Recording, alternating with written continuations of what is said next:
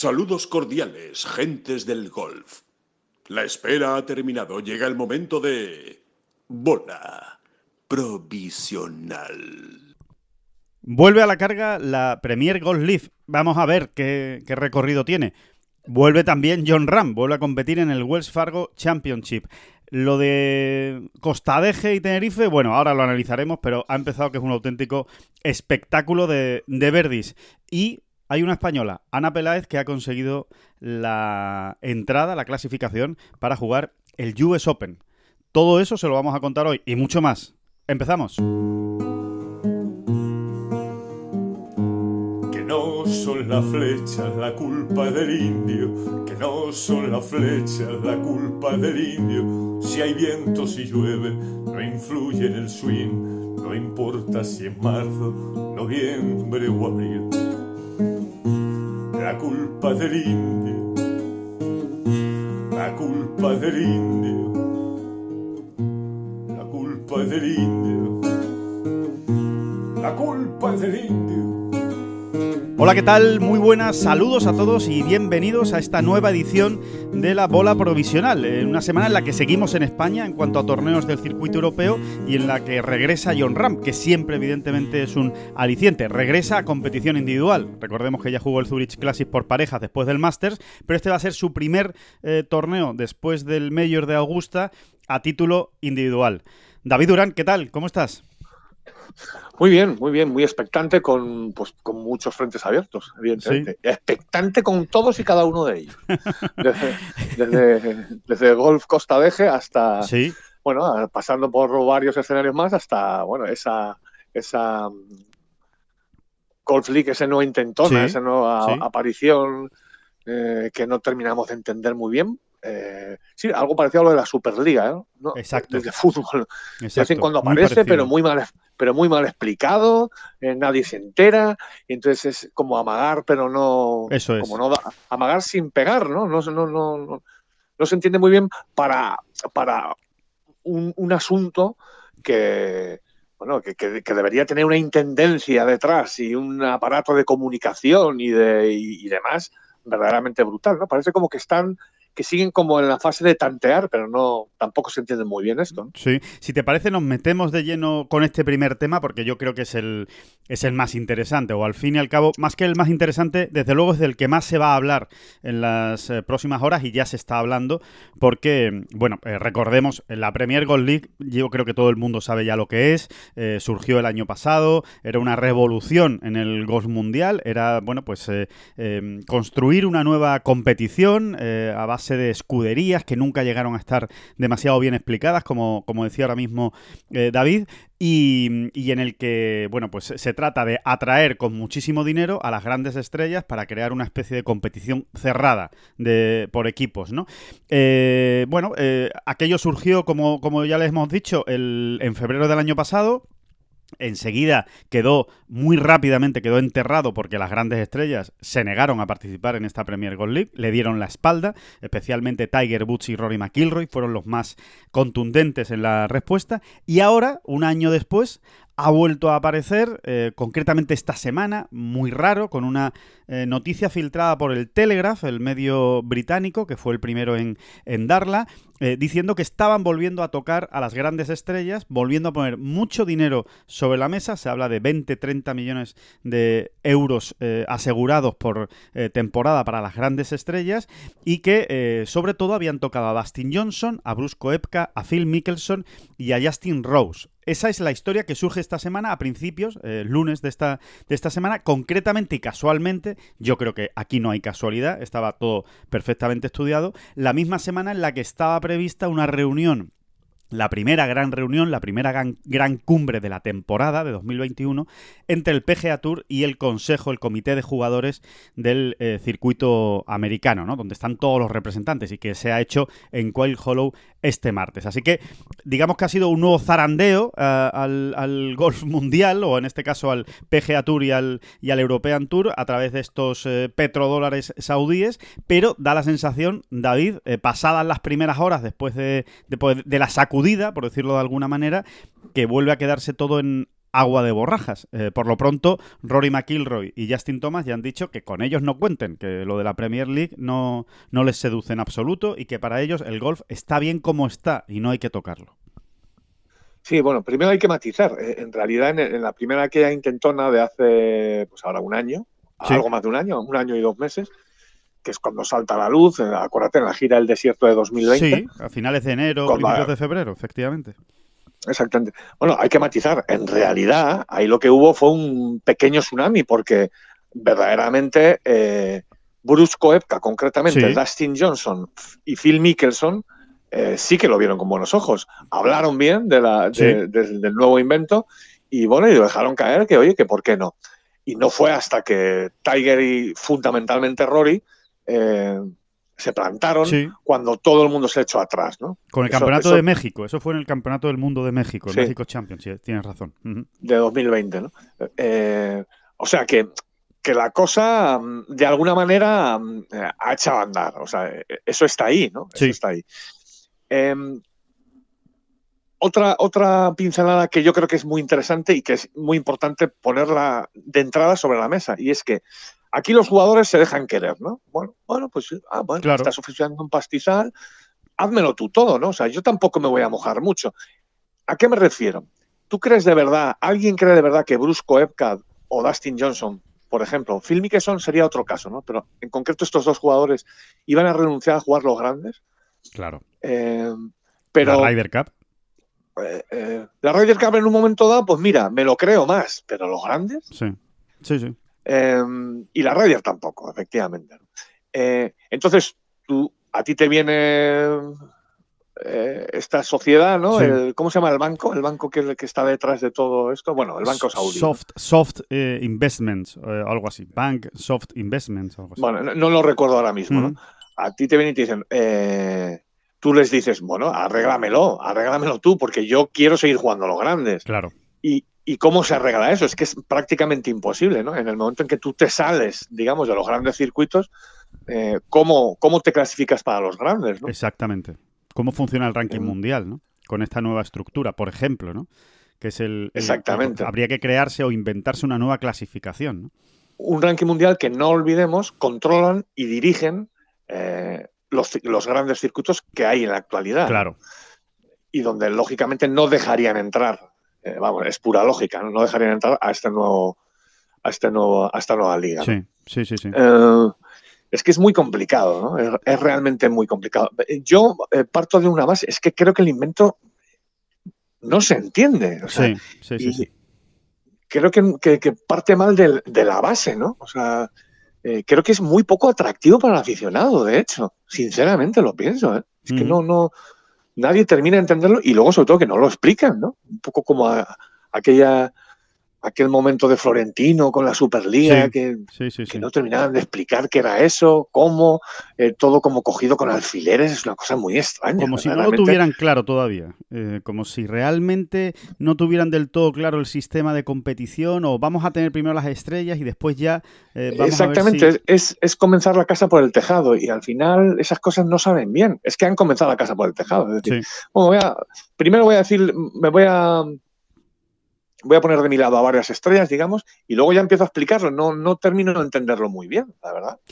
da la sensación de que, de que mm, son personas, ¿no? En este caso, los que están detrás de, este proyecto, especialmente, como decimos, el, dinero de Arabia Saudí, son personas que están acostumbradas a que con el dinero se arregla todo, ¿no? Y, al final dicen, bueno, mientras haya dinero, lo otro ya lo solucionaremos. Eso ya, cuando llegue el día, lo, arreglaremos. Pero no es así. Al final no es tan así, ¿no? Eh, la, la realidad pues eh, en este caso es, tozuda, ¿no? Y, tú mm. o, le, presentas un buen proyecto a, los jugadores y, a los distintos circuitos o, no tienes nada que hacer. Y realmente hay otra cosa que, que es muy importante, que es que en este caso el... Porque yo, por ejemplo, con la Liga de Campeones de Fútbol, ¿no? Eh, que, el ejemplo yo creo que está muy bien traído, tengo más dudas. O sea, creo sinceramente que los clubes están en su derecho de creer que pueden ganar más dinero y que hay maneras de ganar más dinero y que no se las quede un, intermediario, que en este caso es la UEFA, ¿no? Eh, pero es que creo que en el caso del golf eh, el problema está en que la estructura está muy, muy bien montada, muy bien asentada y los jugadores están cómodos y a gusto con el PGA Tour y European Tour. No, y, son, los verdaderos, son los verdaderos protagonistas, generadores de dinero y son en quienes fundamentalmente revierte luego ese dinero. Claro que luego efectivamente el PGA Tour es una sociedad con ánimo de lucro, vamos a decirlo así, ¿no? Claro que sí, o sea, pero, pero verdaderamente el protagonista, el foco está siempre sobre los jugadores. Em, porque en este caso es, un deporte individual. En, la Superliga, en el conflicto Superliga Champions League, el problema está en la corruptela de las, eh, las grandes asociaciones como FIFA y UEFA, que es, que es que eso es una evidencia. Sí, sí, sí. Una evidencia y una vergüenza en, determinadas fases de la historia reciente y no tan reciente del fútbol. ¿no? Eh, eh, es así, ¿no? en el fútbol, digámoslo así, los grandes protagonistas son los clubes y a través de ellos los jugadores, por supuesto. ¿no? Claro. Y, y es un conflicto totalmente distinto.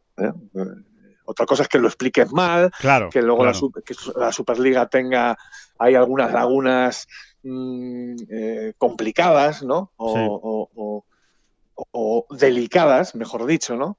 O no tan sencillas de explicar, como es el tema del, de la competición cerrada, de qué dinero va a llegar realmente a los clubes más modestos, etcétera, ¿no? Sí, sí, sí, eh, Que en realidad no lo han explicado bien, porque porque eso es fácilmente solventable, creo yo, creo yo. Sí, sí. Pero bueno, yo, aquí, aquí, me quedo sobre todo con ese detalle, ¿no? O sea, al final tú eres Bruce Koepka, te viene alguien, te llaman, se reúnen contigo, te dicen, oye, mira, va a ver esto, tú vas a recibir un, de entrada vas a tener un fijo de tanto y luego además que puede aumentar hasta tanto. Eh, ¿y qué, hace? Bruce Koepka dice, no, no, bueno, si, si, a mí, oye, estoy muy halagado con vuestro interés, mm, bien, me parece bien ganar tanto dinero, pero arréglame lo otro. Claro. ¿eh? ¿Qué hay de lo mío? O sea, arréglame lo otro. O sea, yo no me voy a salir de los grandes. Entiendo yo, quizá haya algún jugador, no sé, uno de cada 100, ¿no? Eh, que, efectivamente se tirase a la piscina y dijese, sí, sí, a mí lo que me importa es ganar 30 millones de, dólares, X millones de dólares, y ni los grandes ni nada. Pero es que eso ya, eso verdaderamente no ocurre y, Rory lo ha vuelto a dejar claro, ¿no? Afortunadamente, ¿no? Sí. Afortunadamente, el deporte se sigue eh, midiendo y moviendo en, esos parámetros también de la gloria deportiva, de la historia, de la tradición, en fin, menos mal. Sobre todo cuando la parte económica la tienes tan solucionada, ¿no? Es que estamos hablando de, que ya ganan mucho dinero. Es que convencer con más dinero a gente que gana mucho dinero, pues no es suficiente, no es suficiente argumento, esa es la, la realidad. Y después es verdad que para mí lo más interesante de la intervención eh, ayer mismo, el miércoles, de Rory McIlroy a este respecto, son las preguntas que deja él mismo en el aire, ¿no? Dice, a ver, si es que estos señores contactaron conmigo por primera vez en 2014. O sea, esa fue la primera reunión que tuvo la Premier Gold League, o este proyecto, que en, ese momento seguramente no se llamaba ni siquiera así, con Rory McIlroy. Les ponen el, proyecto y ahora, siete años después que se sigue hablando de esta historia, pues hay demasiadas incógnitas en el, aire y sin resolver. Como por ejemplo, pues, lo explicaba muy bien Rory, ¿no? Dice, no nos han presentado ningún patrocinador que, esté por la labor de subirse a este barco. Eh, no hay eh, cerrado un contrato de derechos de televisión. No hay marcas. No hay contratos cerrados con jugadores. Eh, no hay acuerdos con los grandes circuitos. No hay acuerdos tampoco con el ranking mundial. O sea, que es que al final parece como que, es, eh, no sé, un, un, barco a la deriva. O sea, es, como algo que, ha nacido muerto, por decirlo de alguna manera, ¿no? O sea... Mira, a ver, la Superliga em, estaba muy mal explicada, muy mal planteada, muy mal arrancada, vamos a decirlo así, aunque quede feo el palabra, eh, pero, pero tiene una base, tiene una base que yo creo que todo el mundo con la caza fría entiende, ¿no? Tiene una base. Em, esto todo esto de la Superliga de Golf eh, eh, suena más a capricho, una especie de capricho de alguien como, como el que invita a la boda de su hija a, los Rolling. Sí, sí, sí, sí, una ocurrencia. Una ocurrencia. Sí, un capricho. Bueno, pues yo quiero tener aquí en mi país, por ejemplo, en este caso, pues sería Arabia, ¿no? Eh, a los mejores del mundo a capricho, ¿no? Sí. Ya, venga, pero es que esto no se hace así, ¿no? Esto no, no se hace así, afortunadamente, ¿no? Claro. Mm, no sé, es, es, un poco extraño todo, ¿no? Sí. Es un poco extraño. Queda, queda por conocer la opinión de precisamente los, los eh, señalados en esta, en esta historia reciente o en esta semana, eh, que son los que se supone que ahora mismo están negociando con esta, eh, con esta liga, y son Justin Rose, Koepka, Dustin Johnson y Phil Mickelson. ¿no? yo creo que esta misma semana seguro que vamos a, a saber más cosas de, de, ellos, sobre todo de Mickelson, que está jugando el, el Wells Fargo. Dustin Johnson y Koepka no están con lo cual a lo mejor hay que esperar un poquito más para saber su opinión, pero pero esa va a ser la clave. O sea, en el momento en el que ellos cuatro, que yo creo, sinceramente, que van a decir que no, pero no lo sé. Igual ya han cerrado un acuerdo y, nos sorprenden a todos y dicen que sí, pero desde luego, ellos cuatro, sin el resto, me parece que tienen que tienen muy poco peso para que para que este proyecto desde luego yo, yo insisto insisto Alejandro en ese mensaje no ahora que estás insistiendo por ese lado mm, yo insisto a, a mi vez en ese en ese mensaje o sea eh, que todos estos jugadores que van saliendo sus nombres y demás, eh, al final es, mm, bueno, bueno, bueno, tú sigue trabajando y arréglame lo mío.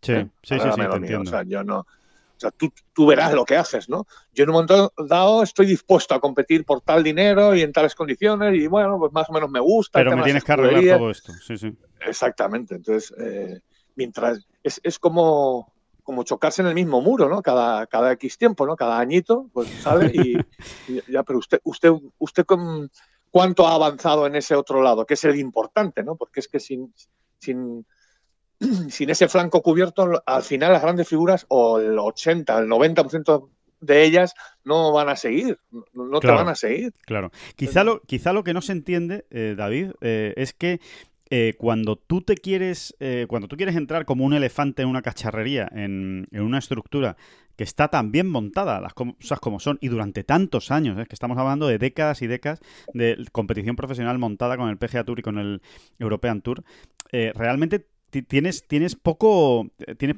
o sea, se entiende mal, ¿no? Se entiende mal que, entres de esta manera. No, habría sido más fácil sentarse con los, con los circuitos, sentarse con el PGA Tour, sentarse con el European Tour y plantear a lo mejor eh, poco a poco una, pues no sé, una gira por eh, algo más corta de, pues eso, en lugar de que se llamen campeonatos del mundo, porque se llamen Championship árabes o, saudíes y, y que sean una serie a lo mejor de cinco o seis torneos y a partir de ahí a lo mejor poder ir creciendo dentro de la propia estructura, ¿no? No intentar eh, meter un torpedo a una, a una estructura que yo creo que a día de hoy se, se está revelando que es de granito y que es imposible eh, derribarla.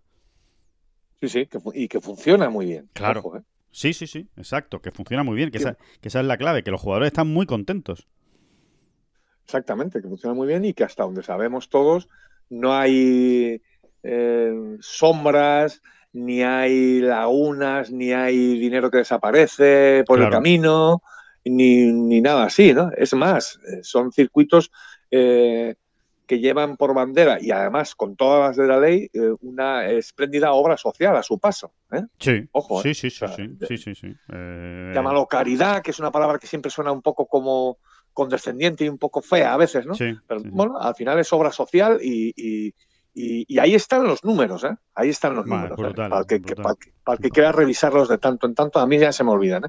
Pero es impresionante, ¿no? Sí, sobre todo lo del PGA Sí, sí, sí. sí. sobre todo lo del PGA Tour. O sea, la, capacidad de recaudación y de, y de y el músculo que tienen para mover este tipo de, de obras eh, es impresionante. Sí, sí, sí. Tanto ayuda a hospitales como ayuda a la educación, a universidades, a, en fin, sí, sí, sí. Es un, es una barbaridad lo que aporta en, en solidaridad a la comunidad, ¿no? Que es lo que le gusta decir a los Bueno, y, y el European Tour, a su nivel, a su manera, eh, siempre está también, eh, eh, poniendo en marcha actuaciones o iniciativas de este tipo, ¿no? Continuamente, ¿no? Es verdad que son en cantidades muy inferiores, pero no dejan de hacerlas, ¿no? Una, eh, una y otra vez, ¿no? Y de, y de todas las maneras. Sí, sí, sí, sí, Ayer mismo Rory McIlroy eh, jugó un, un Pro-Am, el Pro-Am del Wells Fargo Championship, con un chaval de 18 años, pues que está en uno de estos programas, ¿no? De, de educación y de, y de golf y educación del, del PGA Tour, eh, que el chaval no solo juega muy bien al golf, sino que el año que viene, tiene 18 años, y el año que viene entra en la Universidad de Yale, ¿no? O sea que, y eso ha sido a través de estos programas de ayuda, ¿no? que ha realizado el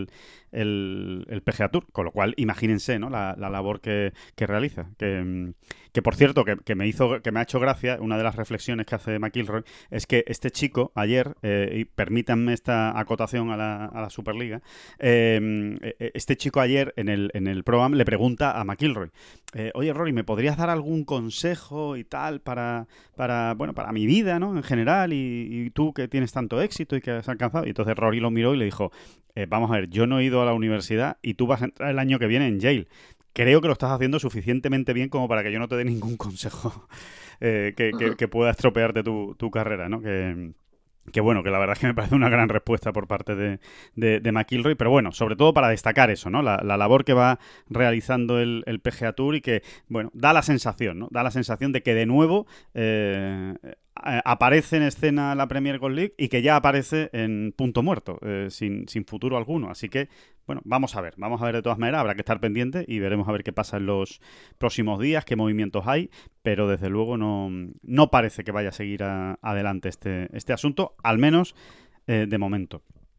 Em, bueno, oye, y, también me gustaría destacar, aunque me parece que, es, que es casi evidente, ¿no? Después de todo lo dicho y leído en los últimos días, eh, bueno, el papel del líder del golf mundial de Rory McIlroy. Sí, sí, sí, Ahora que en lo deportivo, pues quizá atraviesa uno de los momentos más extraños o irregulares de, su carrera, mm, el tipo, como hizo hace un año, ¿eh?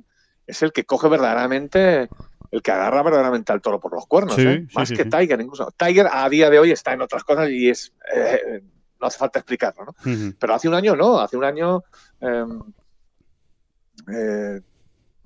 ahí estaba Tiger y realmente mm, yo creo que Tiger está perezoso con esta idea, o sea, como dejarme en paz, ¿no? O sea, sí, no, como yo, ya me, yo ya me expresé el año pasado y, ahora yo no estoy para preocuparme de estas cosas, Sí. Bueno, pero, pero el que verdaderamente recoge el estandarte es Rory sí, Sí, sí, estoy totalmente de acuerdo. Creo que es el heredero, es el heredero de la... De, Y, y, Tiger no estuvo tan rotundo el año pasado, ¿no? Tiger más o menos lo que vino a decir es, bueno, tal, como a mí me da pereza todo este tema, pero sin, sin dar una negativa tampoco rotunda, ¿no? No, lo que hizo fue apoyar sobre todo el PGA Tour, más que ir en contra de, estos, lo que hizo fue apoyar el PGA Tour y, destacar todo lo que había hecho el PGA Tour. Sí, pero con, una idea muy, el, mensaje de Tiger era un poco como, a mí, a mí dejarme al margen, ¿sabes? Realmente no le apeteció en ese momento liderar, ¿no? Y, fue hasta que no fue Rory quien, quien, quien, se sentó, se puso a hablar y a dar datos, etcétera. Eso ya hace un año, ¿eh? Y ahora lo he vuelto a repetir. Eh, no fue cuando realmente todos dieron el paso atrás, porque es que fue a hablar Rory y ya Koepka no decía lo mismo. Sí. Dustin Johnson también dio dos pasos atrás, en fin. Eh, es él, es Rory, ¿no? sí, sí, sí. Totalmente. Que me, llama la atención, ¿no? Que me llama la atención. Sí, sí, sí, cómo, ha recogido ese testigo, ¿no? De, Tiger, eh, absolutamente. Eh, hay que decir también que Justin Thomas habló del asunto ayer y también fue bastante rotundo, ¿eh? No quiere saber absolutamente nada de la Premier Golf League. Concretamente, eh, Justin Thomas dice que con él no han hablado. o sea, que, él por lo menos directamente no se ha sentado con nadie de este grupo para que le expliquen de qué va el asunto y, ha dicho que si, si, se han sentado con sus agentes, a él no le han dicho nada, con lo cual que le interesa. Como ya, como ya adelantamos nosotros también, perdona Alejandro que te he interrumpido, que como ya adelantamos nosotros también hace un año, con John tampoco han hablado de una manera clara, directa y bueno, eso, clara y directa, ¿no? Sentándose en una mesa, ¿no? Con sí, tampoco han hablado. Tampoco, tampoco. Eh, eh, es que no sé dónde. Es que por eso te digo que esto me, me, huele a multimillonario que quiere llevar a los Rolling a la boda de su hija, ¿sabes? Eh, a, la boda de su hijo o de su hija o de quien sea, ¿no? sí, sí, sí, me parece un gran ejemplo. Sí, sí, sí, me parece un gran ejemplo y, es la pinta que tiene. Todo como muy deslavazado y. Bueno, que no. Sí. Es que verdaderamente no lo entiendo. O sea, es un, son estos temas pensando en la cantidad de dinero que se está moviendo o que se debería mover o que se va a mover. Eh, que luego en, las bases, en lo más sencillo, pero en lo más... Mm, en, lo mollar. En lo mollar, han de todo tan cogido con alfileres, verdaderamente sorprendente. Muy sorprendente, ¿no? Por eso digo que me suena a eso, ¿no? A caprichito, a... Bueno, Sí, así a juego, a juego para sentarme con ellos, para sentarme con los jugadores, con los que con los con los que a mí me gustan. De paso, igual hasta habrán jugado alguna ronda de golf eh, mientras le explicaban eh, el proyecto. Pues pues sí, pues sí, suena suena más bien a eso que a una cosa de verdad seria, bien pensada, bien estructurada, bien hecha y, destinada a convencer, ¿no? A, todo a todo el mundo, que es de lo que se trata, porque si no no va no va a ningún lado.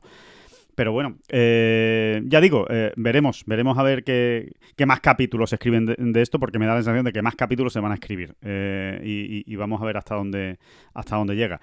David, hablando, ya, ya, que estamos hablando de, cosas que han pasado esta semana en Quail Hollow, en, esa sede del Wells Fargo, si te parece, hablamos del, Wells Fargo, que, que, es un torneazo, cuidado, es un... bueno, pues yo diría que es el mejor torneo del PGA Tour desde el Masters, ¿no? donde es cierto que falta el número uno, Dustin Johnson, que no atraviesa precisamente su mejor momento, como demostró en el Valspar la semana pasada, pero sí tenemos a cuatro de los otros cinco eh, mejores jugadores del mundo, ¿no? Entre ellos, sobre todo, John Ram. Y a, seis del, top ten. Sí, y a diez del top 15. O sea, sí, es que realmente es un, es un torneo espectacular, en una sede además mítica, ¿no? De esas que también apetece mucho verla, ¿no? Sí, con muchas ganas de volver a ver a John, sobre todo, ¿no? Eh, pero también con muchas ganas de ver eh, la recomposición de Bryson de Chambó, que se ha llevado unos cuantos palos, digamos, él mismo, ¿no? En, esa evolución de llevárselo todo por delante que parecía traer. Eh, no sé, hay muchos alicientes, ¿no? Está, Em, Justin Thomas, ¿no? A, ver, qué es capaz de hacer eh, Justin Thomas, que bueno, que, realmente él no, está jugando mal, ¿no? En el Valspar no lo hizo nada mal, aunque es verdad que no tuvo opciones de, luchar por la, por la victoria, pero, pero bueno, viene de, un gran máster de Augusta y, ahora a ver qué, puede hacer esta semana. Está Schoffele, por supuesto, Patrick Reed, bueno, ahí realmente hay un, elenco de jugadores eh, espectacular, ¿no? Y al final, eh, David, no se nos puede olvidar que el PGA Championship está a la vuelta de la esquina. Es que quedan dos semanas para el segundo grande del año y, ya es momento también de, entre comillas, ir tomando posiciones, ¿no? Y, ir demostrando cómo está cada uno, ¿no? Sí, así lo han entendido ellos, ¿no? Yo creo que cada uno lleva sus calendarios y, y aquí es donde se ha concentrado la mayor parte de, esos jugadores que luego normalmente no suelen jugar la semana antes del grande en cuestión. Exacto. y, y, digamos que es su última gran prueba, ¿no? O en el caso de otros muchos, la manera de arrancar, ¿no? de ponerse en actividad competitiva ante la cita del segundo grande de la temporada. Claro, sí. Em, em, también juega eh, Rafa Cabrabello, por cierto, este, este torneo. Recuerden que tiene una invitación para, jugar. Vamos a ver si, si, consigue dar un paso adelante, si consigue pasar el corte, si consigue darse una alegría esta, esta semana el, jugador canario. Y en cuanto a John Ram, bueno, pues una, una curiosidad, ¿no, David? Esos hoyos 16, 17 y 18 que siempre llaman mucho la atención en, en Quail Hollow, que es la, llamada Milla Verde, llama mucho la atención porque es el tramo de hoyos más difícil eh, del PGA Tour desde 2003 hasta nuestros días. O sea, eh, es el auténtico coco, el monstruo de los monstruos del circuito americano que se juega pues prácticamente con un golpe de más, ¿no? Se juega al bogey en la media desde 2003. Eh, y eh, curiosamente, Ram solo lo ha jugado en una ocasión, eh, este campo, en el PGA Championship de 2017, y le fue realmente mal este tramo, ¿no? Se hizo un más 8 entre los hoyos 16, 17 y 18 los cuatro días. O sea que a ver cómo, sabiendo y conociendo cómo es John y cómo le gusta aprender y cómo se pica, en el mejor sentido de la palabra, con estas cosas, me da la sensación de que lo va a afrontar de una manera especial, ese, ese tramo, seguramente. Creía, que me ibas a decir directamente, me da la sensación de que lo va a jugar bajo par. Tú lo piensas, ¿no? Tú lo piensas, ¿no? no sé si bajo par, pero ya te digo yo que más 8, bueno, aquello, eh, entre otras cosas, por difícil que sea, ese tramo mm, no dejó de ser un accidente, ¿no? Sí. si nos ponemos, si nos si nos vamos a los estándares de John Ram. Pero vamos, que sí, si lo juega bajo par tampoco me sorprendería yo mucho. No, sé si bajo par, pero... A, mí, Esa es otra, ¿no? Esa es otra. Cual Holloway es, un, es, un, es uno de los campos más nombrados por todos los jugadores a la hora de establecer las clásicas listas de mis campos preferidos en el PGA Tour, por ejemplo. ¿no? Sí, sí. Y cuál Holloway es un fijo ¿no? en, muchísimas de esas listas. ¿no? Eso es otra de las partes del secreto ¿no? del gran de la gran nómina de jugadores, jugadores que tenemos esta semana allí, ¿no? Hay que recordar que ese, ese PGA Championship al que nos referíamos de 2017 lo ganó Justin Thomas, eh, así que, eh, bueno, vamos a ver también qué es capaz de hacer Justin Thomas. Y por supuesto, eh, no lo hemos nombrado ahora porque lo hemos nombrado mucho hablando de la Premier Gold League, pero vamos a ver qué pasa con Rory McIlroy. Desde luego es uno de los, de los grandes nombres de esta semana, ¿no? a ver qué es capaz de hacer, a ver si realmente ha encontrado algo en su juego. Recordemos que lo último que hizo fue fallar el corte en el Máster de Augusta. Dice que ha estado entrenando. Eh, la semana pasada, eh, pues mm, estuvo a saco con Pete Cowen y que se ha dado cuenta, o bueno, eso es lo que, lo que decía ayer, ¿no? Que que había descuidado en cierto modo sus fortalezas, ¿no? Sus puntos más fuertes de, su swing y que él, pues una de las cosas que mejor hace es ese movimiento a través de la bola, cómo, cómo se mueve, ¿no? A través de la bola su cuerpo en el, en el swing y que eso, pues que lo había dejado un poco de lado para centrarse en otras cosas, entre otras lo de pegar más duro, que ya lo dijo y lo reconoció para, para llegar a, a las velocidades de Bryson de Chambó y que, y que lo que ha hecho es dar marcha atrás y decir, no, mira, vamos a volver a, a lo que yo era, ¿no? Y, y, a lo que me ha hecho pues ser uno, uno de los mejores jugadores del mundo y el número uno indiscutible durante mucho tiempo, ¿no? Entonces, eh, bueno, hay, ganas, ¿no? De ver qué versión nos encontramos de, Rory eh, esta semana. Ahora vamos a hablar, vamos, en, un ratito, en muy, en muy poco, vamos a hablar del European Tour, por supuesto. Vamos a hablar de ese Canary Island Championship que se está jugando en Costa Deje, esa segunda semana consecutiva en Tenerife, que, va, a dar, mucho que hablar, David, eh, por cómo ha empezado el, torneo. hay que ver qué buenos son estos tíos y sobre todo cuando encima ya juegan por segunda semana consecutiva un campo. Ahora lo comentaremos esos resultados, pero eh, de momento y en este justo instante de bola provisional, lo que toca es hablar y entrar en nuestra sección patrocinada de la Costa del Sol.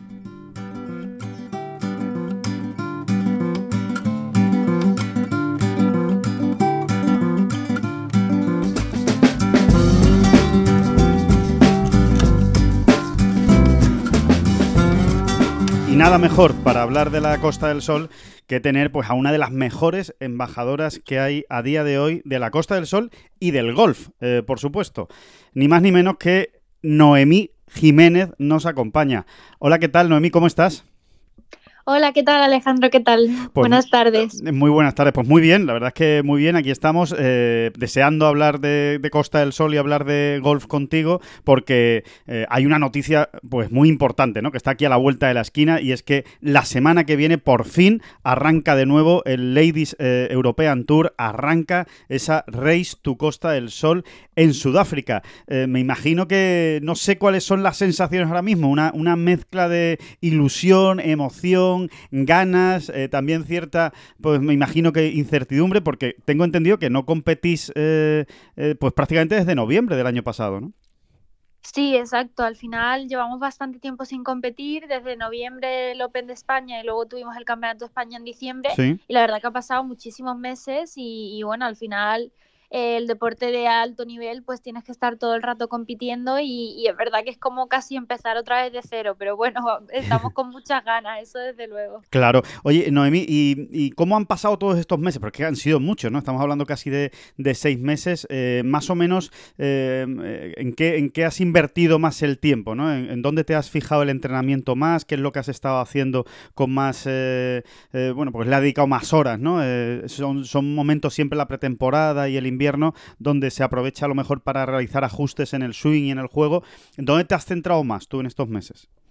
Sí, es verdad, como tú dices, son muchos meses y, bueno, yo que no paro quieta, pues al final me he puesto a, bueno, había cosas que sí que es verdad que tenía que cambiar porque sentía que me limitaban mucho en mi, en mi juego y me he centrado en ellas, lo que pasa es que he intentado no cambiarlas drásticamente porque al final yo tengo un patrón de juego que lleva conmigo 21 años y es muy difícil cambiarlo de raíz, entonces he intentado como ser un poco más flexible en los cambios técnicos y es verdad que ahora están dando resultados poco a poco, es verdad que me siento incómoda todavía, pero bueno, eh, sé que es sé que lo que yo quiero más a largo plazo, entonces tengo que tener paciencia y, y es verdad que estos meses me ha venido muy bien para para poder entrenarlo y, bueno, y luego por otro lado también pues intentar, estos meses hemos intentado simular eh, pues torneos, jugando partidas con las chicas, jugando algunos eh, proanes, eh, algunos, bueno, yo también he hecho algunos clinics para el tema de, mis patrocinadores, que les estoy enormemente agradecida por todo el apoyo que me dan y, y claro, pues he aprovechado estos meses en los que no tenía torneo porque ellos saben perfectamente que una vez que empieza el torneo es muy difícil pillarme por casa. Entonces he hecho pues eso, clinics, eventos, eh, partidas con clientes y, bueno, y, y, genial. O sea, la verdad que lo he aprovechado y me ha venido fenomenal. Solo que claro, ahora es verdad que hay que coger otra vez el ritmo de juego y bueno, y estamos en ello. Claro, y el ritmo de competición que empieza precisamente en Sudáfrica la próxima semana con el Investec, eh, torneo, digamos, de apertura ¿no? de, del calendario del Ladies European Tour en Sudáfrica, nada menos. Hay que irse hasta allí y en estos tiempos que corren, pues desde luego eh, no es fácil, ¿no? Al fin y al cabo, todavía estamos en, época de pandemia, con muchísimos protocolos eh, anti-COVID, no es fácil cruzarse prácticamente el, planeta, el mapa para, para jugar al golf. ¿Cómo va a ser? ¿Cómo van a ser esas horas previas hasta que por fin puedas pinchar, la bola en el, en el tee del 1, ¿no? ¿Cómo va a ser todo ese proceso? Porque imagino que no, que no, debe, no debe estar siendo fácil, ¿no? No, sí, sí, es lo que tú dices. Al final, bueno, es que tenemos muchas cosas para. Yo, esta, bueno, estas semanas, eh, la verdad que hemos estado un poco más agobiadas por el tema de los protocolos, porque han sido, han ido cambiando muchísimo. A mí me ha tocado llamar, pues eso, a la embajada, al Consejo Superior de Deportes, o sea, todo esto para saber cómo actuar y, para que no nos pillemos los dedos. Y bueno, y eh, pues eso, 72 horas antes tenemos que hacer un PCR, luego pues tenemos que, volar y pasar por Ámsterdam, en el cual nos pedían otro, otro antígeno, digamos, pero no, eh, al final, pues eh, como hacemos escala, pues no hacía falta, pero sí que es verdad que ha sido, ha sido complicado sin duda. Estas semanas han sido más complicadas por el tema de logística más que por otra cosa. Claro, ya, ya me lo imagino. En principio, la idea es salir el domingo, ¿no, eh, Noemí? Que vía Ámsterdam, como decías, llegar allí el lunes eh, a Sudáfrica, eh, rondas de prácticas, ¿no? Y ya empezar el torneo el, el jueves por la, por la mañana. Eh, imaginamos que, pues cruzando los dedos todo el tiempo para que nada, para que nada falle, ¿no? Y que, y que todo vaya bien. Claro. Claro, sí, es lo que tú dices, es 72 horas antes del PCR, luego volamos, llegamos allí el lunes, lo bueno es que no tenemos eh, tantas horas de jet lag, tenemos solo una, entonces no es como volar a Australia, y bueno, nos lo, al final nos lo vamos a organizar de tal manera que a lo mejor el lunes jugamos nueve hoyos para no estar tan cansadas, luego el martes 18, el miércoles no sabemos si hay ProAm, pero bueno, entendemos que sí, aunque con el COVID no se sabe, eh, y, y ya el jueves pues empezaríamos el torneo, jueves y viernes, y luego hay un corte, eh, y si se pasa pues a jugar el fin de semana y luego también pues hay que hacer un PCR antes de la vuelta que esa es la otra cosa que claro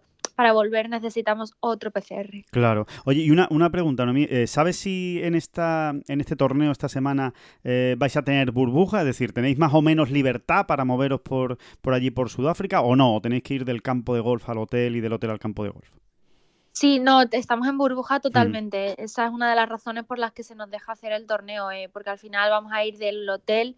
Eh, en, este, en este caso, como no había un hotel grande para todas, pues se ha estipulado que había una serie de, de sitios donde se hacía burbuja y entonces pues de ahí vamos al campo de gol y del campo de gol a, de vuelta a este sitio. Entonces al final estamos completamente aislados, solo vamos a, jugar al golf y al, hotel y ya pues de vuelta al aeropuerto. Y una, una, cosa que me comentaba fuera de micrófono, Noemi, que yo creo que es interesante, es, em, me decías que en principio, por lo menos a día de hoy, a la vuelta tenéis que hacer una cuarentena en España cuando, cuando lleguéis de Sudáfrica, ¿no? ¿Sabes cuántos días son y cómo, y cómo es más o menos esa cuarentena? Sí, tenemos que, bueno, la cuarentena se nos permite, pues eso, ir al súper, ir a la farmacia, en el caso que tengamos que ir al médico, al médico, eh, pero claro, no podemos eh, hacer nada porque estaríamos de cuarentena y sí que es verdad que luego tenemos torneos, entonces nos ha costado también averiguar si podíamos ir a Italia antes de tiempo, al final lo hemos tenido que, que, recibir por escrito, al final ha sido una serie de cosas que, que no ha sido nada fácil y luego tenemos tres torneos seguidos, entonces pues yo nosotras pensábamos que como deportistas se nos haría algún tipo de, de excepción, pero no, al final es una cosa sanitaria, se ve que no, que no hay excepción. Ninguna, ¿no? Que, que, hay que aguantarse, ¿no? Como ajo y agua, ¿no? como, sí, totalmente, totalmente. Y, eh, en principio vuelves de Sudáfrica a España y de España te vas a Italia, ¿no? Eh, esa, es la, esa es la idea. Voy a Italia y tenemos tres torneos en Italia, en ah, Francia y en Suecia. Ajá. Y ya de vuelta tenemos una semana de descanso porque el de Gant el de Finlandia lo han movido para julio y luego tenemos otros tres torneos o cuatro o algo así. Sí. Qué alegría debe, debe dar, Noemí, ver, ver, un calendario tan cargadito, ¿no? Aunque hayáis tenido que esperar tanto, ¿no? para empezar el, circuito, pero ver que hay tantas pruebas después de unos años complicados que ha pasado el Ladies European Tour debe ser una alegría, ¿no? Sí, la verdad que se agradece porque es que son todas oportunidades que tenemos, ¿no? Para competir y, la, y sobre todo el, eh, el nivel de premios que está subiendo. eso, es importante porque al final si tenemos muchos torneos pero no hay dinero, lo que nos cuesta es más caro. Entonces el hecho de que sea con, más dinero que otros años eh, para nosotras es una alegría enorme, sí. Claro, oye, una, una curiosidad, Noemí, cuando, cuando vas a los torneos y, claro, a partir de, bueno, estos años, ¿no? Que al final esto se ha convertido desde el año pasado, eh, el orden de mérito del Ladies European Tour, el ranking, ¿no? Para que nos entendamos todos, pues eh, se ha pasado a llamar Race to Costa del Sol, ¿no? Forma parte de ese patrocinio, digamos, que, engloba esa Solheim Cup de 2023.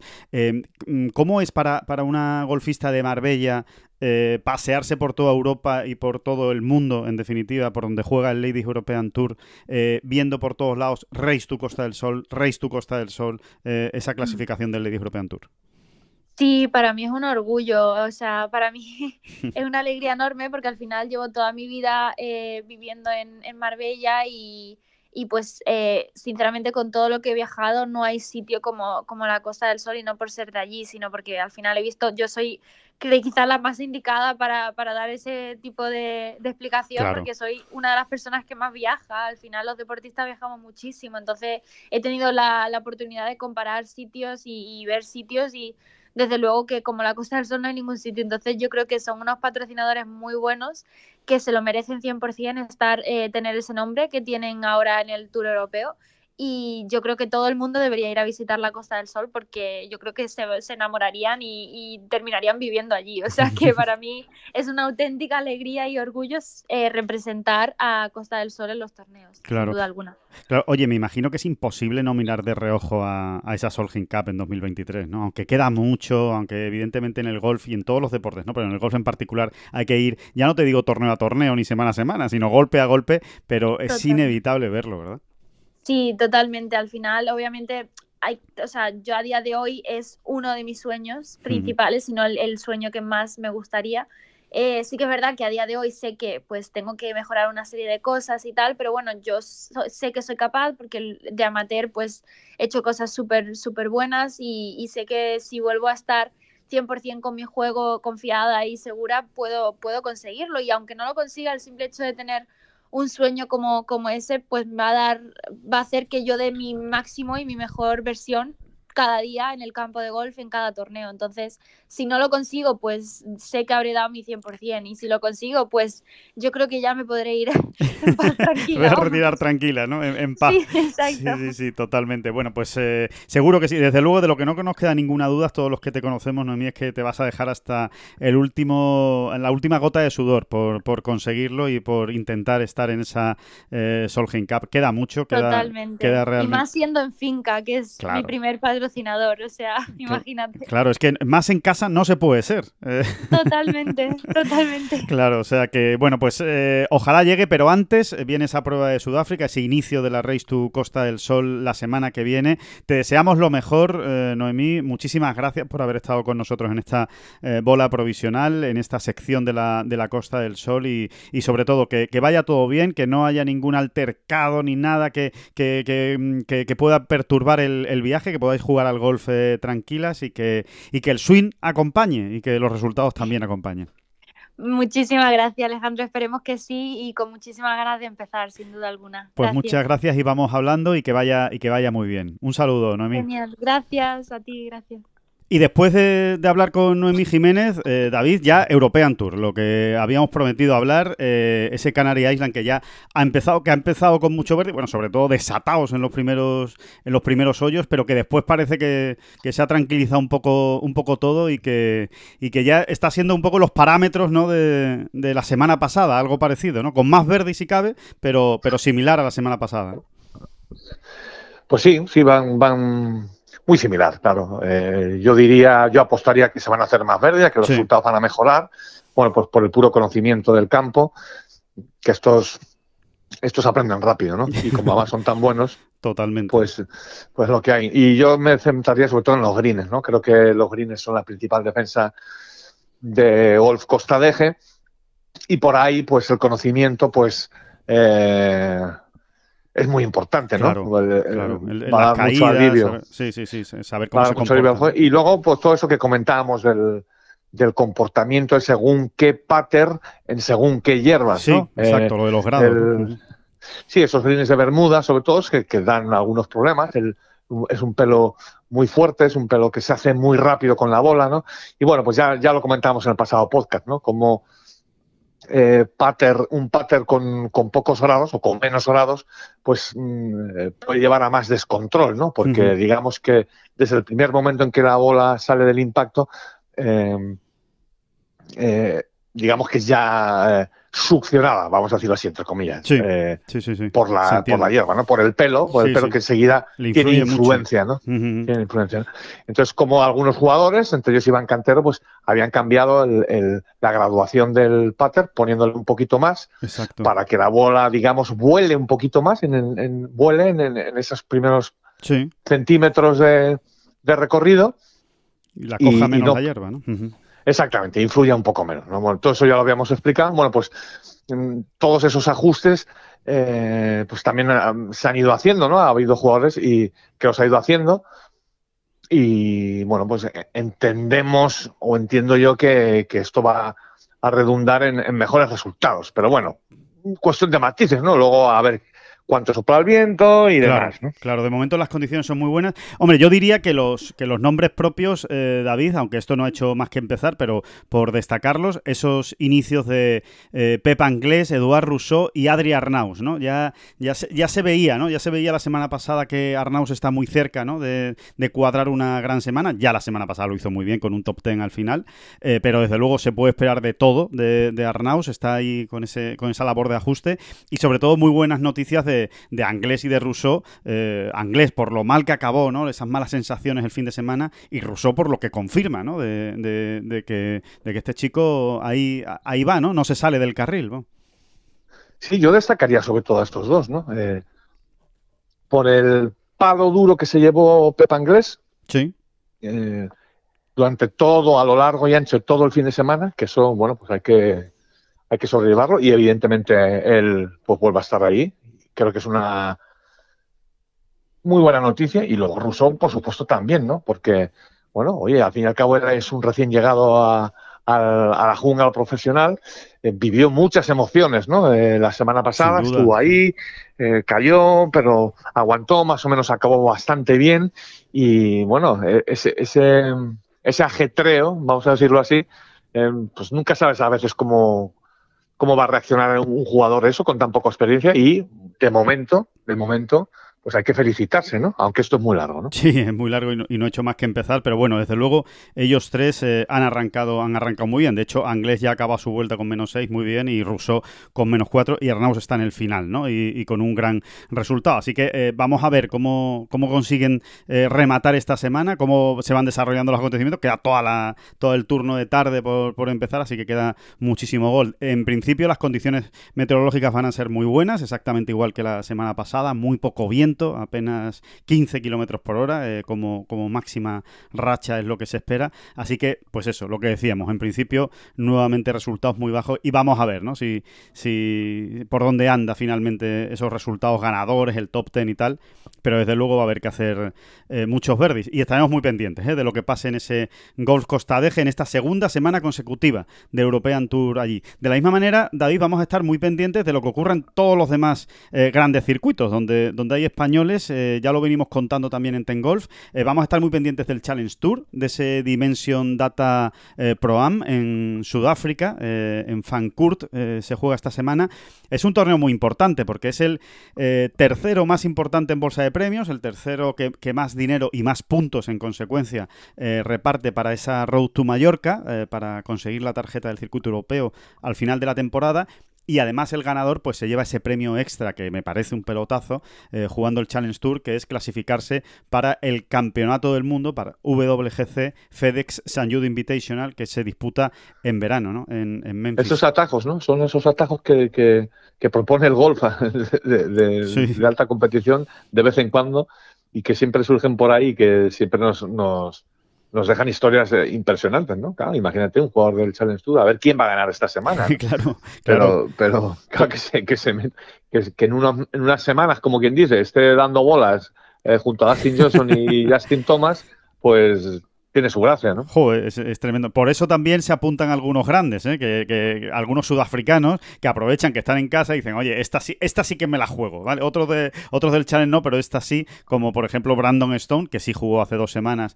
ganó y vuelve a jugar esta semana, y sobre todo George Coetzee, ¿no? Que, ha dicho, oye, pues yo voy a jugar, no vaya a ser que aquí suene la flauta y, me clasifique para el Campeonato del Mundo eh, ganando esta, esta semana. Veremos a ver qué pasa. Se juega en dos campos, se prevé mal tiempo, tormentas, puede haber alguna suspensión Así que paciencia. Están los cinco mismos españoles que han competido en las dos eh, semanas anteriores. Así que a ver si Santita Río, Emilio Cuartero, sobre todo, que son los que jugaron mejor la semana pasada, le pueden dar continuidad a, ese buen juego y hacen una buena semana. Eh, ya digo, es una, una, semana importante. Sobre todo, eh, realmente pensando en la Road to Mallorca y en sumar puntos para, estar arriba ¿no? en, el, en el ranking desde el principio. Eh, también ha empezado hoy eh, el LPGA, este sí que ha acabado, el LPGA Tour de las chicas, el Honda LPGA Thailand, de Singapur han ido la primera ronda. Exactamente, la primera ronda, perdón, sí, sí, eh, en Tailandia.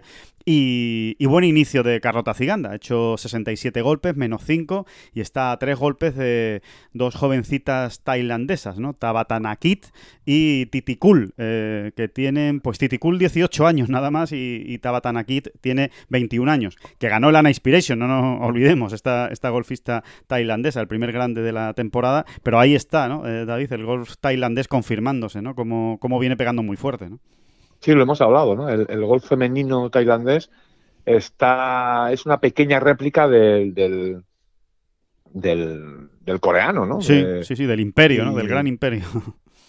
Y vamos a ver, vamos a ver qué ocurre dentro de 10 años, por ejemplo, dónde están las tailandesas, porque algo está ocurriendo allí, ¿no?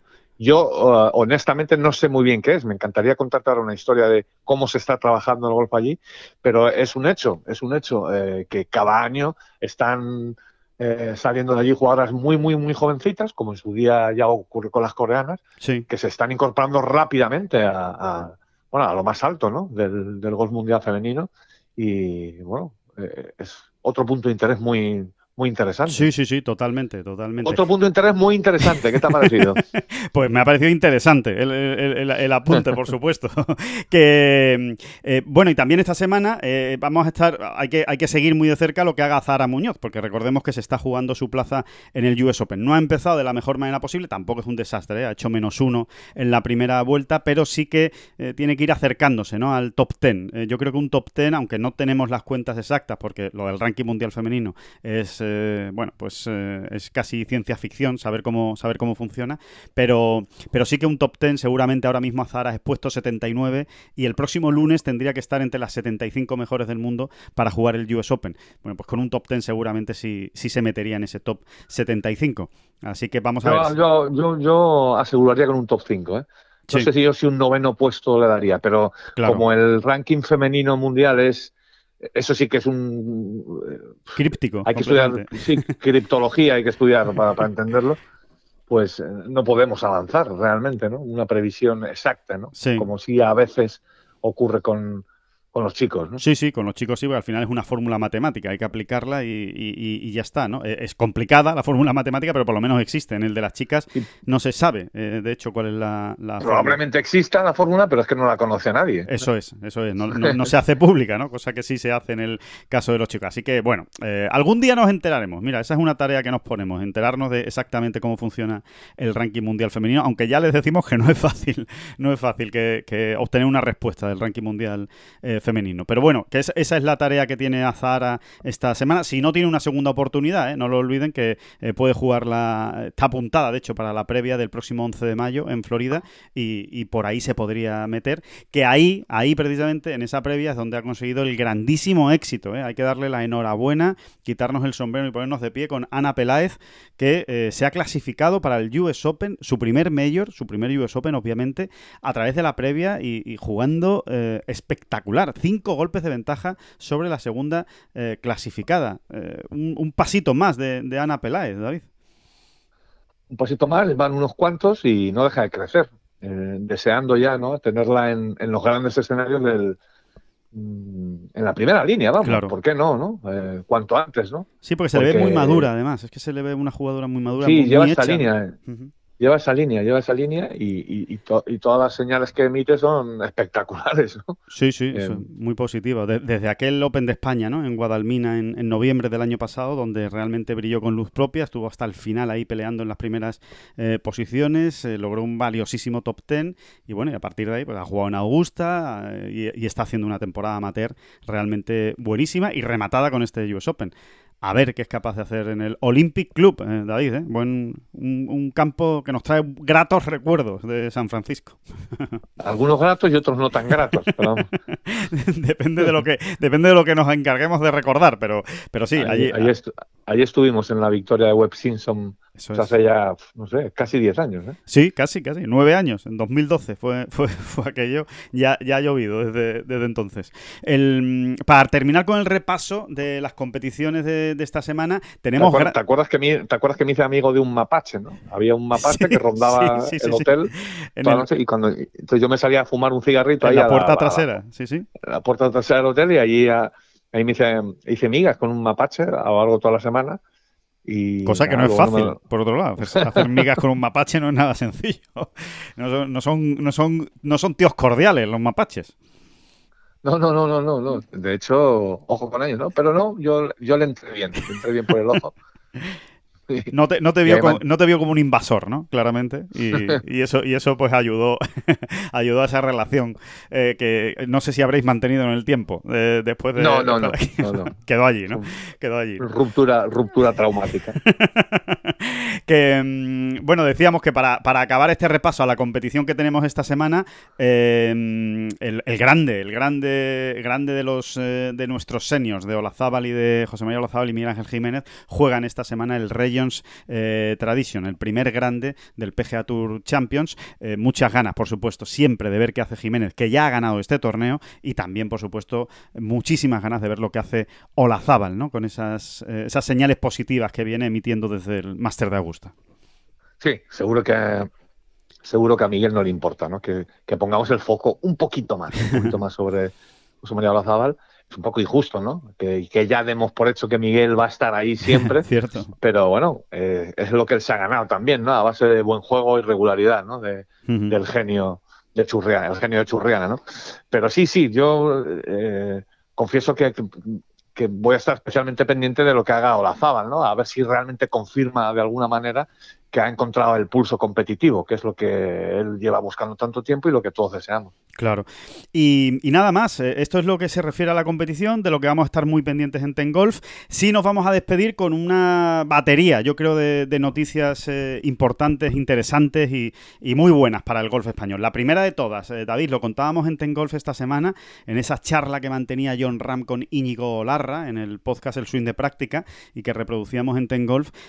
bueno, una noticia espectacular y es que John Ram va a hacer todo lo posible, está en sus planes, es su deseo y es su intención jugar los dos torneos de España de octubre. O sea, quiere estar en el Open de España, en Madrid, defendiendo título, por cierto, y en el Estrella Dam Andalucía Master de Valderrama, donde la última vez que estuvo acabó en segunda posición. Así que eh, yo creo que una noticia, bueno, pues eh, que vayan preparando las maletas los aficionados, porque además yo creo que para esos torneos ya algo de público seguro que vamos a tener. Espero, espero, ¿eh? No quiero yo tirarme demasiado a, la piscina, pero yo creo que por cómo van las cosas, por lo menos algo de público vamos a tener. Sí, hombre, tiene pinta que por lo menos, aunque sea una entrada más controlada, eh, un número de, más controlado de espectadores, pero que sí, que sí que habrá, ¿no? Para entonces, ¿no? Digo yo, digo yo, digo yo. Ojalá. Por lo menos cruzamos los dedos para que sea así, ¿no? Pero, pero bueno, siempre un lujo ver a, John Ram, que no hay mucha oportunidad. Bueno, es que en 2020 no, no ha pisado España eh, John Ram, así que imagínense si hay ganas de verlo, ¿no? Eh, competir en directo y, podremos hacerlo en octubre. Ojalá. creo, que, que, creo además que la presencia de alguien como John en torneos de este de este tipo, dos seguidos en solo español, es eh, una inyección directa, clara y, rotunda, ¿no? hacia, la, bueno, vamos a decir, la promoción del gol, llámalo como quieras, ¿no? porque, porque sí, porque alguien como John tiene ese efecto ya a día de hoy, ¿no? Eh, la, dimensión que tiene ya como deportista y como jugador. Y eso va a multiplicar los minutos de, seguimiento, por ejemplo, las televisiones, los telediarios, eso, que hemos dicho tantas veces, y es eh, repercusión, yo creo que directa, ¿no? Eh, es así, ¿no? Sí, sí. Esos niños, esos niños que ojalá puedan ir a verlo en directo, por ejemplo. Eso ¿no? es, y, y se enganchen, ¿no? Y digan, oye, yo, yo quiero ser como él, o por lo menos hacer lo mismo que hace él, ¿no? A ver si, a ver si me sale, me sale bien, ¿no? Eso sin duda es un, es un espaldarazo. Y, y hablando de noticias positivas, me, me, me, me contabas, ¿no? Me contabas, oye, tenemos que recordar el, el pelotazo, ¿no? Que anunciábamos en Ten Golf de Tenerife, ¿no? Esa, esa magnífica noticia de, de ese compromiso con seguir con la gira canaria, ¿no? Eh, David, para los próximos años, ¿no? Sí, bueno, no, no, no se pueden dar muchos datos todavía, unos porque todavía no, digamos que no, no están cerrados, y otros porque no podemos, no podemos hacerlo, digamos que Discreción, discreción. Mm. un poco de discreción, prudencia y off the record, pero sí, lo que se puede decir y confirmar es que mm, es algo más que una idea que flota en el ambiente, que un proyecto que, que anda todavía ahí flotando en el ambiente. No, no, es, es algo ya con hechos y situaciones concretas y negociaciones concretas según las cuales eh, la, la gira, esta gira canaria, que este año ha sido de tres torneos, de una manera un poco improvisada, recordemos que se añadió este tercer torneo a, a última hora, Sí, eh, pero esta gira de dos torneos en las Islas Canarias se podría mantener en el tiempo eh, en los próxima- las próximas temporadas en el circuito europeo, ¿no? que es, es otra excelente noticia para el golf español por todo lo que ello supone. Eh, lo primero y, y más claro que a todos nos entra por los ojos, bueno, pues el hecho de ver a tanto español jugando allí, bueno, pues porque unos entran por ranking nacional, etcétera, la oportunidad. invitaciones, Ujú. y, y, bueno, pues fíjate, mm, todas las cositas y las historias pequeñas o no tan pequeñas, eh, tan interesantes y tan importantes que se han ido dando eh, a lo largo de estas semanas Sí. en Solo Canario. Sin duda. Bueno, pues, pues con Alex del Rey, con Iván Cantero, con Pedro Oriol, con Alfredo García Heredia, bueno, pues gente más joven, menos joven, menos joven veteranos, no tan veteranos, mm, pero que, que- que tienen la oportunidad de asomar por ahí y creo que eso es eh, súper jugoso, muy interesante para el golf español, es otra gran noticia. ¿no? Sí, sí. Aparte el hecho mismo en sí mismo de, pues, de tener dos torneos en.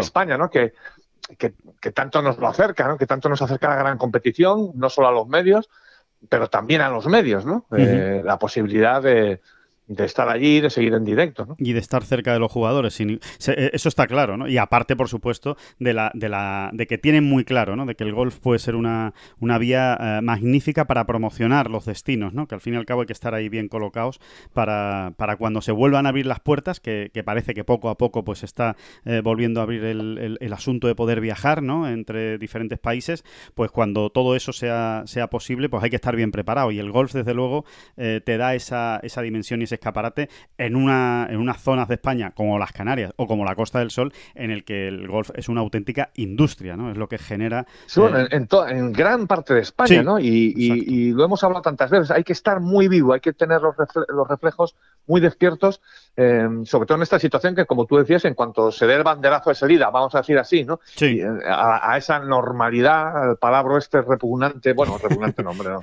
no vamos a decir repugnante. sí, pero le tenemos este- manía, le tenemos manía porque Sí, significa que nos, han- nos la han quitado, que significa que nos la han Exacto, quitado y ahora nos la tienen que devolver.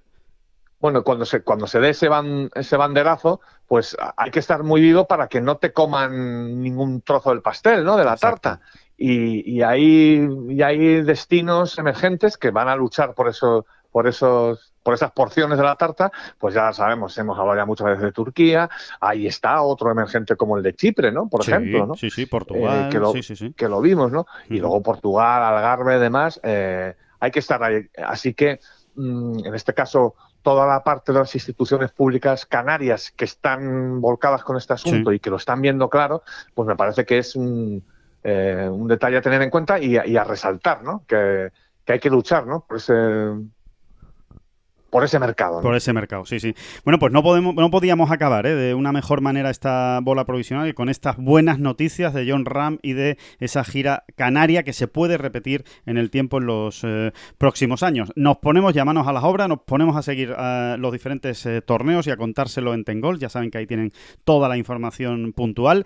Y David, el próximo lunes nos volvemos a escuchar en otro capítulo de bola provisional. Así que muchísimas gracias. Pues no, las gracias a usted, hombre, como siempre. Que no son las flechas la culpa del indio, que no son las flechas la culpa del indio. Si hay viento, si llueve, no influye en el swing, no importa si es marzo, noviembre o abril. La culpa del indio, la culpa del indio, culpa es del indio. La culpa es del indio.